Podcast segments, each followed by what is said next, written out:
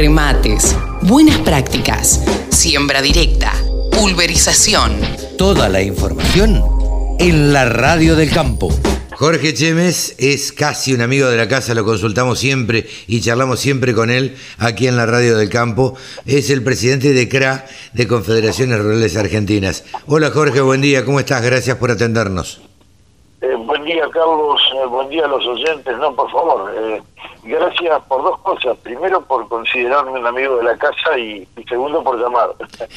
no, no, no. Uno siempre trata de llamar, sobre todo en estos momentos donde, bueno, un poquito fuera de micrófono y rápidamente le cuento a la audiencia que hablábamos con Jorge de las incertidumbres y las vicisitudes que vive un productor agropecuario en la Argentina, ¿no? Eh, porque en otros países no es así. Esto yo les puedo asegurar que no he viajado tanto, tanto por el mundo, pero en otros países, y vos lo sabrás mejor que nadie, Jorge, no es así. El productor agropecuario vive sabiendo cuáles van a ser sus costos, cuáles van a ser este, sus valores de venta, o los valores de venta por ahí no tanto, porque fluctúan respecto de los precios de Chicago, de, de, las cosechas de otros países, pero es lo único que varía, los costos prácticamente no, no varían. Jorge, ¿cómo estás viendo en estos días últimamente los anuncios que se han hecho, las medidas que tomó el gobierno y demás de restringir las exportaciones y, y demás? Mirá, con mucha preocupación, y justamente por lo que recién está, vos acabas de decir, es eh, la falta de previsibilidad en este país, de que te levantás a la mañana y no sabes con lo que te vas a encontrar, es la peor herramienta que pueden tener para las inversiones en el campo. Eh, la, falta de previsibilidad es lo que eh, justamente hace falta y que lleva a que desde el gobierno nos encontremos de un día para el otro con medidas básicamente intervencionistas, medidas que generan eh, mucha desconfianza, que no ayudan a, la inversión y que básicamente no te permiten saber dónde estás parado. Y además porque genera eh, un desequilibrio en los mercados que no es eh, lo mejor que nos puede ocurrir cuando realmente necesitas, digamos, un horizonte claro para saber hacia dónde vamos. Así que con mucha con mucha preocupación, sinceramente. La, las, los últimos anuncios, digamos, o, o lo, lo, más perjudicial para el campo tuvo que ver con, la ganadería. esta, esta, no restricción, pero sino esta puesta de trabas a, la ganadería. Eh, ¿cómo, la ven ustedes? ¿Cómo la analizan desde, desde los ganaderos nucleados por CRA? Eh, porque en definitiva las restricciones son al exportador, no al productor, pero en última instancia en quien repercute es en, en el exportador. De hecho, eh, en estos días, eh, creo que el martes, no sé cuándo fue, que le prohibieron comprar a Coto en el mercado de Liniers y esto, y este tipo de cosas que nos hacen revivir otras, otras épocas pasadas de la Secretaría de Comercio. Sí, absolutamente. Eh, yo creo que la, la, intervención que se ha intentado hacer en el mercado de Liniers y sobre todo en las exportaciones, básicamente, estas nuevas medidas que quieren imponer, son, son negativas porque lo que, lo que generan en definitiva, aunque le pongan el nombre que quieran, pero lo que generan es eh, de alguna manera eh, sacar em, actores de la demanda. Y esos actores que vos sacás de la demanda significa una caída de precio porque quedan mayor cantidad de, de digamos, de animales en venta eh, en menos manos con lo cual vos aumentás, eh, aumentás la oferta y eso hace que el precio decaiga o que la demanda no, no gestione normalmente. Sí, sí. Esto, esto es lo que nosotros lamentablemente criticamos y mostramos básicamente que es un factor de distorsión en el digamos en el funcionamiento normal de los mercados y si hay si hay transparencia en los mercados el ejemplo es Liniers, ¿no? Realmente creo que da claras muestras de, ser lo, más transparente que se necesita, tanto Liniers como en el mercado de granos. Por eso creemos que estas decisiones hacen perder confianza, hacen perder posibilidades de inversión y también te hacen perder el mercado. Porque el comprador, cuando vos el comprador cuando ve que vos no cumplís con lo realmente pactado, obviamente se va a comprar a otro lado, porque lo necesita el producto y si no lo tiene no va a estar esperándote. Así que, sí, te escucho. No, no, decía, eh, eh, a ver, eh, durante, sin defender ningún gobierno, durante el gobierno de Macri, yo me acuerdo la gestión de Chevere, que se lo pasaba, como decimos normalmente, con el culo en un avión, tratando de abrir mercados para tratar de exportar la mayor cantidad de carne posible, la mayor cantidad de productos del, campo posibles. Y así se abrieron mercados este, que o, se incentivaron o se agrandaron los mercados eh, durante bastante tiempo. Insisto, sin defender la gestión de Macri, que terminó siendo malísima. Pero más allá de eso, lo que digo es, todo ese esfuerzo pareciera perderse ahora este, que todo ese esfuerzo que se hizo de viajar y de abrir mercados y demás, pareciera perderse porque pareciera que no le queremos exportar a nadie. Exactamente, yo creo que se desperdician, se desperdician las oportunidades interesantes que, que surgieron en ese momento y lo mismo que vos, sin ánimo de defender a ningún gobierno. Eh, tratamos de ser objetivos y en esa objetividad darnos cuenta que si hoy el país necesita recursos, básicamente esos recursos se obtienen en base exportación. Y si no exportamos, estamos perjudicando al país de alguna manera. Así que no pensemos solamente en el perjuicio de un sector. Pensemos en el perjuicio que se le genera a todo el país al no poder obtener esos recursos. Creo que ahí es donde está la falta de conciencia y que de alguna forma este, es lo que tenemos que empezar a poner seriamente sobre la mesa.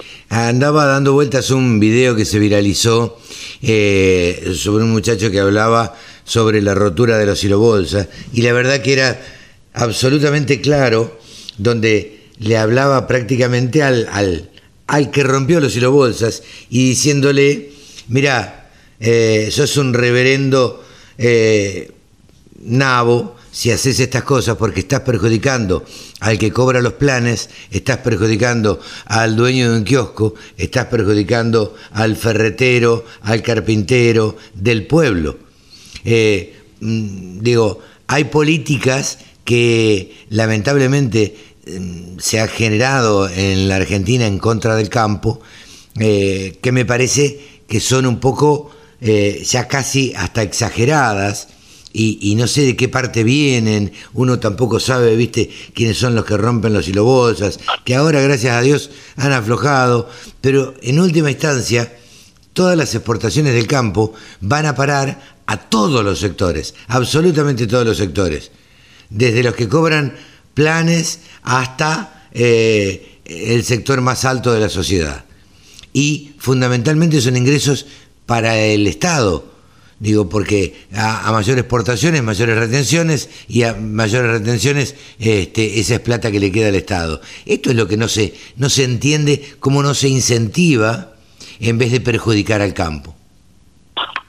Tal cual, mira, lo, último que acabas de decir creo que es importantísimo yo creo que es poco inteligente pensar que un sector tan dinámico como, el campo, que se adapta en los peores momentos, que te genera la, mayor proporción de los recursos, resulta que en lugar de incentivarlo y tratar de que crezca más, porque, a ver, pensemos con la mentalidad de ellos, de alguna manera si vos haces crecer al campo y gana plata, vas a tener más posibilidad de cobrar impuestos si querés. Y es la realidad. Pero ni siquiera lo lo ven de ese lado. Tienen hay una mentalidad de autodestrucción, de justamente romper todo lo que funciona, que es lo preocupante, y es a donde voy. Eh, de última, yo le digo a los funcionarios, piensen que eh, de alguna forma perjudican a la máquina de producir recursos que, como vos bien decías recién, con eso pagan los planes, con eso sostienen a la política. Vos sabés cómo funciona esto en el país y lamentablemente toman el camino exactamente contrario al que hay que tomar. Totalmente. Jorge, desde CRA, junto con la mesa de enlace, digo, ¿van a hacer algo? Eh, ¿Tienen pensado algo? Em, eh, junto en el Consejo Agroindustrial Argentino, eh, ¿se ha hablado algo? contame un poco cómo es la cuestión política y, las medidas a tomar o qué están pensando. Mira, nosotros desde la mesa de enlace, las cuatro entidades, lo que estamos haciendo es recabando toda la información fidedigna para ver qué es lo que los productores quieren y cómo quieren que sigamos.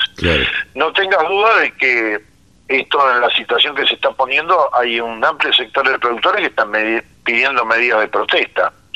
Tal vez no, poder, no podría ser en lo inmediato porque la situación de pandemia que vivimos no permite que hagamos, eh, digamos, o que compliquemos más la vida de este país en un momento como, como el que vivimos y por eso creo que reina la lógica y la responsabilidad, básicamente, de no complicar más las cosas. Pero también la comunidad y el país tiene que entender de que nuestro sector no resiste más de que tiren de la piola como se está tirando. Todo tiene un límite, todo tiene, digamos, un momento de freno porque el bolsillo del productor no es ilimitado, no tiene una capacidad contributiva de acuerdo a lo que el Estado quiera gastar.